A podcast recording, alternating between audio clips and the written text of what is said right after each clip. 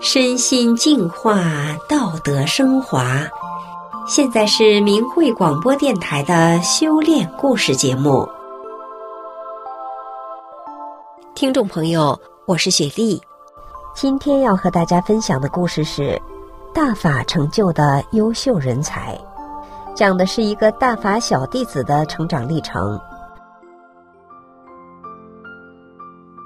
当今如何教育好自己的孩子，一直是家长们最关注也比较头疼的问题。特别是对独生子女，又是在道德急速下滑、黄赌毒遍地、各方面极度混乱的中国大陆，更显得教育好孩子的艰难。故事中主人公的父母却没有为教育他而操过心，他却成为历届老师倍加赞赏的学生。工作之后，又成为德才兼备的优秀人才。让我们一起来听听他的故事。我周围的同事们经常抱怨自己的孩子怎么不听话、难管教，家长为了孩子简直是费尽苦心。而我却没有同事们的类似经历。每当提起我的儿子，同事们都是赞不绝口，有的对我说：“你太省心了。”有的说：“真是让人羡慕啊。”有的说：“这样的孩子生多少也不多。”还有的向我讨教教育孩子的方法，每当这个时候，我都会感到无比的幸运。我确实从来没有遇到教育孩子的艰辛，可以说我们夫妻俩没有为教育孩子操过心，因为我和他爸爸是法轮大法弟子，我们所做的只是经常提醒孩子多学法，告诉他按照师傅教给我们的真善忍的道理来做人。是慈悲的师傅把我们的孩子教育成了德才兼备的孩子，我们全家由衷的感谢师傅和大法。我儿子从出生就很瘦弱，每年从冬天到春天感冒一直不断，基本上是上一波还没好，下一波又来了，吃药打针成了家常便饭，臀部经常因为打针而发黄发硬，再打针护士都觉得困难，扎不进去。而且一感冒就咳嗽，吃饭就吐，真是很愁人。当时年纪轻轻的我也是体弱多病，在同事的劝说下，我开始修炼法轮功。有一天，我带儿子到一个练功的同事家，他给我们放了师傅教功录像带的开头，也就是法轮图转动的那一部分。回家后，儿子说看到转法轮的封面上的法轮图会转动，他告诉我们。先这么转，顺时针转，再这么转，逆时针转。当时我和丈夫惊讶的不得了，我们俩都是受无神论毒害很深的人，长这么大还没听过这种神奇现象，因此知道了《转法轮》这本书不一般。从此我们就经常看书。儿子当时四岁，也跟着我们学法，他爸念一句，他跟着重复一句，整个一本《转法轮》念了下来。再念第二遍时，书上的字儿子基本都认识了。后来他就自己学。那时候我的同事们很喜欢让四岁的儿子给他们读一段报纸上的文章，他就郑重其事的读，然后同事们就是一番夸赞：“嘿，神童啊！”这个时候我就借机告诉他们，学法轮功学的。很快，我和儿子的身体都健康了。他再也不感冒了，其他小朋友们都感冒，他也没事儿。几年之后，儿子的身体变得很健壮。学大法之后，儿子的心性有了很大提高，很听话。有一次过年回老家，晚上大家都在看电视，已经有点晚，他爸叫他说：“别看了，该休息了。”他正看得聚精会神呢，就不同意。我走过去，在他耳边轻声地说。你想想，师傅不是告诉咱们为别人着想吗？大人们工作了一天多辛苦啊，应该让大家早点休息。他一听，立即同意关电视。他婶儿说：“还是嫂子会教育。”我说：“我是用大法的法理教育他的。”家里人都觉得法轮功真好。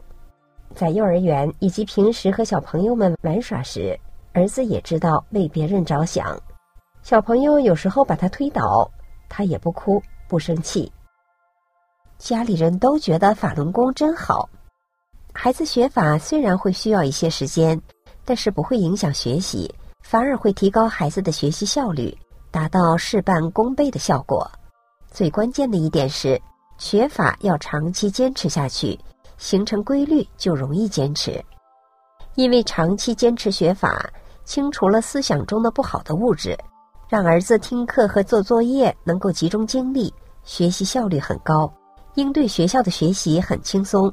更因为学法使他明白了做人的道理，提高了心性，更能自觉地完成好作业，不打架不惹事，远离不良习气，不被社会各种不好的因素污染。不但学习上不用家长担心了。就连如何做个好孩子上也不用家长费心了，因为学法，儿子的状态很稳定，从小学到高中一直得到各级班主任及所有任课老师的夸赞，几乎每次家长会都会听到班主任老师的点名表扬。从学习到人品都是其他同学学习的典范。有机会看到了儿子的初级中学生评价手册。里面有初中每个学期结束时，班主任老师对学生素质的综合评语。第一学期结束时的评语是：谦虚谨慎的态度，纯正如雪的思想，坚毅不拔的精神，勇往直前的胆量，虚怀若谷的胸襟，如火如荼的热情。你知道吗？这都是你的优点。第三学期结束的评语是：你的品质，你的心灵。是那么朴实无华，真实动人。作为班里的最高领导者，老师身边的小助手，你那默默无闻的无私奉献，你那勤奋刻苦的好学精神，你那正视现实、克服困难的勇气，你那精益求精的工作作风，确实让同龄人佩服。好样的，老师真的很欣赏你。第四学期结束的评语是，在你的学习中。有成功的欢笑，也有失败的痛惜。成功时你没有陶醉，失败时你没有气馁。我欣赏的并不是你那优异的成绩，而是你执着的学习精神。第五学期结束的评语是：你的成绩像你的品质一样优秀，你的工作像你的性格一样踏实。第六学期结束的评语是：虽有聪明的才智，却从来都是谦虚谨慎。对待同学热情宽容，对班级中的每件事从未抱怨。你知道吗？同学们所尊敬你的原因，并非是成绩，而是你认真的态度。初中毕业之后，儿子考上了全市最好的高中。高中期间，六名主课都是参加全国奥林匹克竞赛的活动。每次班里发复习材料，他都是让同学们都先拿过了，他才去拿。有时剩下的都是不成套的。最终的比赛结果，他得到两个全国一等奖，两个全国二等奖，一个省级一等奖，在全校绝无仅有。高二住校之后，晚自习下课比较晚，有些同学还想再学一会儿。有一次，最后离开教室的同学忘了关灯，被年级主任告诉了班主任，班主任因此找到我儿子说了这事儿。从此以后。每次晚自习下课，儿子都是等到最后一个同学离去，他关闭教室的灯才离开。高二下学期，有一天，我丈夫接到儿子班主任老师的电话，说是班里分到一个省优秀学生干部的名额，省里批准后高考加十分，要把我儿子报上去。填表的时候，竟然意外的发现我儿子不是团员，因为基本上初中的时候都入团。想让我丈夫劝儿子入团，只要口头同意就行。我丈夫说：“共产党也不是什么好东西，入他干啥？”事后听儿子说，他正在上体育课呢，班主任来找他谈这件事，儿子当场表示不入团。班主任说：“不入团也尽量给办。”过了几天，班主任跟他说：“省里管这事儿的人怎么也不给通融，不入团就是不给办。”班主任为了弥补遗憾，费了好大的劲儿把儿子办成了市三好学生，其实也要求是团员。班主任告诉儿子，已经跟人家说好了，填表的时候让这一格空着。高考前半年，儿子班级得到一个校长推荐上清华大学的名额，被推荐的学生高考成绩直接加六十分。上清华大学一直是儿子的心愿，按规定是根据近期几次的考试成绩决定推荐谁。班主任认为应该给我儿子，可是年级主任坚持给同班的另一个同学。班主任觉得不公平，给我丈夫打电话说这事儿。丈夫说：“没关系，你也尽力了，谢谢你，让他自己考吧。”儿子对这事也是毫无怨言，很平和的对待。高考的时候，儿子发挥正常，考出了自己最好的水平，全班第一，考上了理想的大学。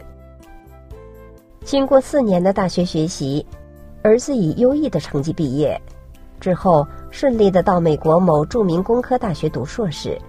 别人家的孩子出国上学，基本上都得经过中介帮助申请，儿子没用中介，都是自己申请的，既省钱又省事，同时被五家大学录取，这让我的同事们羡慕不已。如今他已硕士毕业。被美国一家高科技公司录用，成了一名优秀的科技人才。回首儿子走过的这二十多年的人生路，真可谓是一路顺风。